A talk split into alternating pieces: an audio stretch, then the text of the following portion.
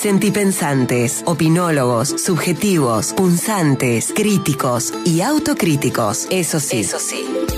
Amorosos, siempre amorosos en la mirada, la palabra y la acción para que devenga una sana reacción. En Te Quiero Verde, el editorial de Mono Valente.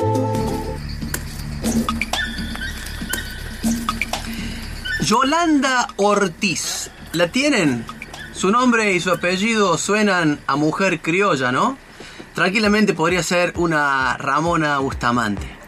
Yolanda Ortiz fue la primera secretaria de Recursos Naturales y Ambiente Humano de Argentina y de América Latina designada durante el gobierno de Juan Domingo Perón en el año 1973. El trabajo de esa mujer fue lo que finalmente inspiró a sancionar una ley nacional que lleva su nombre, la ley Yolanda, el pasado 17 de noviembre de 2020 en plena pandemia. Es posible que muchas de las personas que nos escuchan no tengan conocimiento de esta norma que implica ni más ni menos capacitación en temas de ambiente a funcionarios, gobernantes y todos los empleados y empleadas de la función pública de los tres poderes estatales. La ley lleva el número 27.592 se, los digo porque está bueno que la busquen. 27.592. El 19 de mayo de este año fue aprobada por la legislatura unicameral de Córdoba y según reza el boletín oficial local fue mediante el decreto provincial 548 de promulgación de la ley 10.758 de adhesión a la norma nacional. En adelante se empezaron a plegar algunos municipios, no todos, debo aclarar, y aprovecho a meter un paréntesis porque en la región donde yo vivo y desarrollo mi trabajo territorial con la revista La Unión Regional, de las seis ciudades del corredor Sierras Chicas, por ejemplo, Río Ceballos, Mendiolaza, Villa Allende y La Calera adhirieron. Unquillo y Saldán no. En conversación con funcionarios provinciales y regionales, me contaron que a partir de la adhesión, las capacitaciones ya empezaron y alcanzan efectivamente a todas las personas que se desempeñan en la función pública en todos sus niveles y jerarquías. Esto es, el sector público centralizado como descentralizado. Esas formaciones son definitivamente importantes y trascendentes porque abordan temas como, presten atención, el bosque nativo, el cambio climático, el desarrollo sostenible, el derecho ambiental, la economía circular, el reciclaje, la eficiencia energética, la gestión de residuos sólidos urbanos, el impacto ambiental de las políticas públicas, la preservación de áreas protegidas y recursos hídricos, la explotación minera, los incendios y el desmonte. ¿Escucharon bien estos temazos? Bueno, miren si será importante la ley Yolanda que viene a ilustrar a nuestros funcionarios en cuestiones que las asambleas ambientales, la militancia ambiental y el periodismo ambiental vienen señalando como desafíos y acciones urgentes para adentrarnos en la, en la, transición de nuestros viejos hábitos a formas más sustentables. Y hay algo más importante aún, que es que dicha capacitación es obligatoria. Está a cargo de la autoridad de aplicación que pone personas científicas especializadas en la materia, así como de la sociedad civil y sus organizaciones para establecer los lineamientos generales de la capacitación que contemplan, como mínimo, información referida al cambio climático, a la protección de la biodiversidad y los ecosistemas, a la eficiencia en energía, a las energías renovables, a la economía circular y al desarrollo sostenible, cosas que ya mencioné hace un ratito.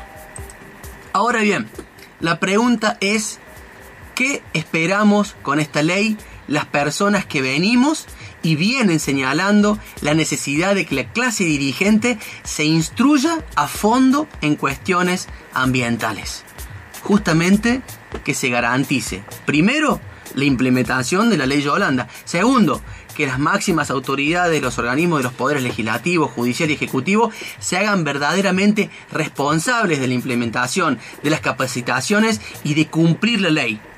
Tercero, que todo el material utilizado también lo coloquen con libre disponibilidad para el común de la gente, facilitando su difusión y circulación para replicarse en todos los estratos de la sociedad. Y cuarto, que semejante capacitación acerque a la clase política a la comunidad acerque a la clase política, a la comunidad, que se den cuenta las personas que tienen cargo, funciones públicas, muchas de las cuales han sido elegidas por el mandato popular, que no se puede mirar más hacia otro lado en cuestiones de defensa y recuperación del ambiente.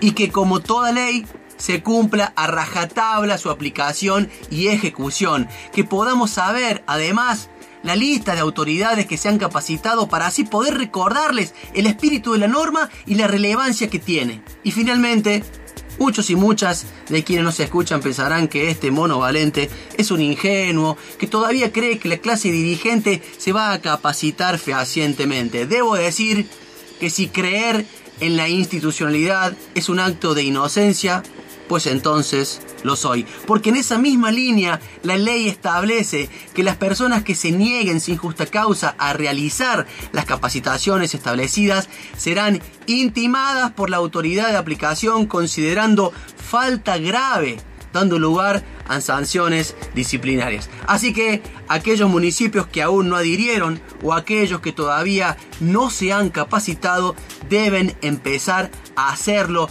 pero por sobre todas las cosas deben informar lo que están haciendo. Y nosotros, nosotras, ciudadanos y ciudadanas comunes, debemos estar atentos a la posterior devolución de esos conocimientos.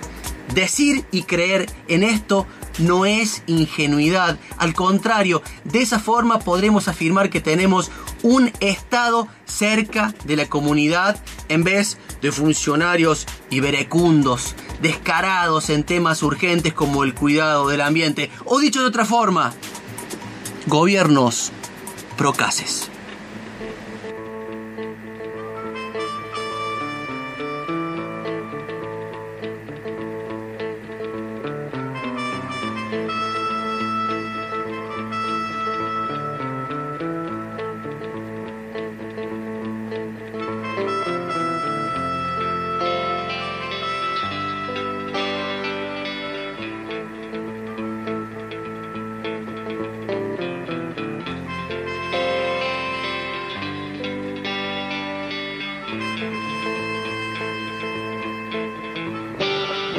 procaces. que este tema pase de moda, no como cambalache que bien actual.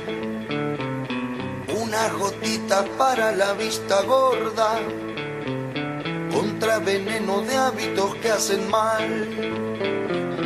¿Cómo detectar gobiernos procaces?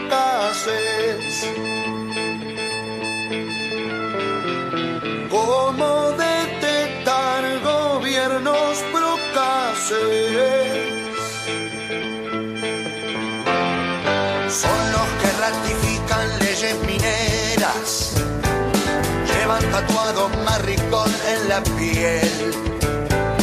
Los que regalan a empresas extranjeras toda la cordillera menos su hotel.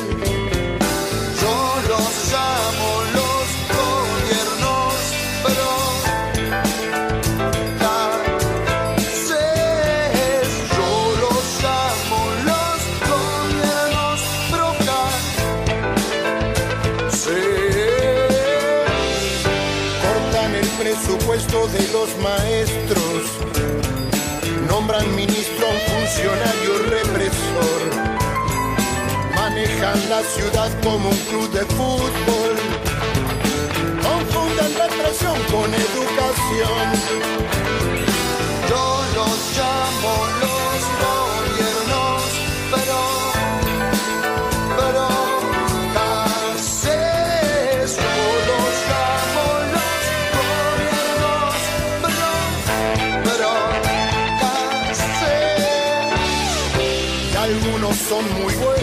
Bailarines, bailando por un sueño saben brillar.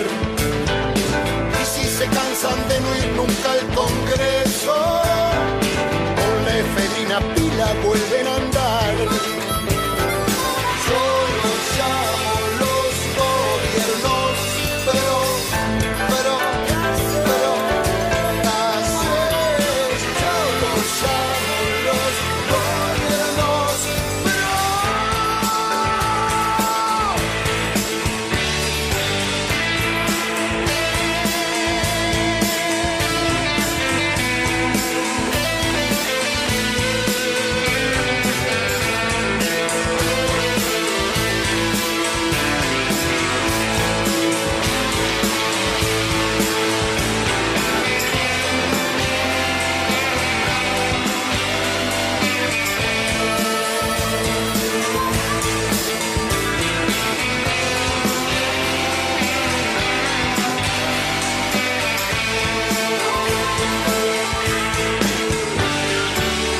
precisamente trafican ideas.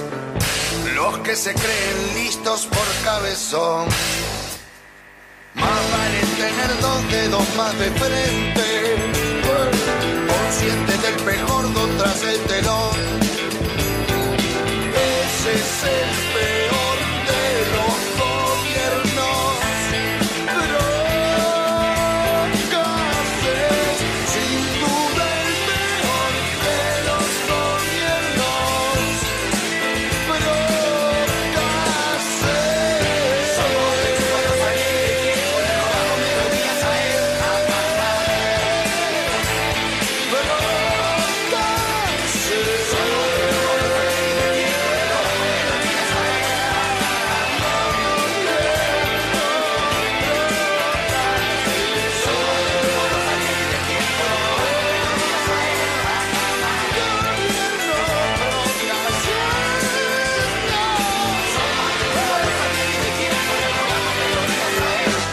Yo podría decirte que te quiero negro, o te podría decir te quiero colorado, o te, te qué sé yo, amarillo te quiero, pero no, yo te quiero verde, te quiero verde. Y sí, te quiero verde.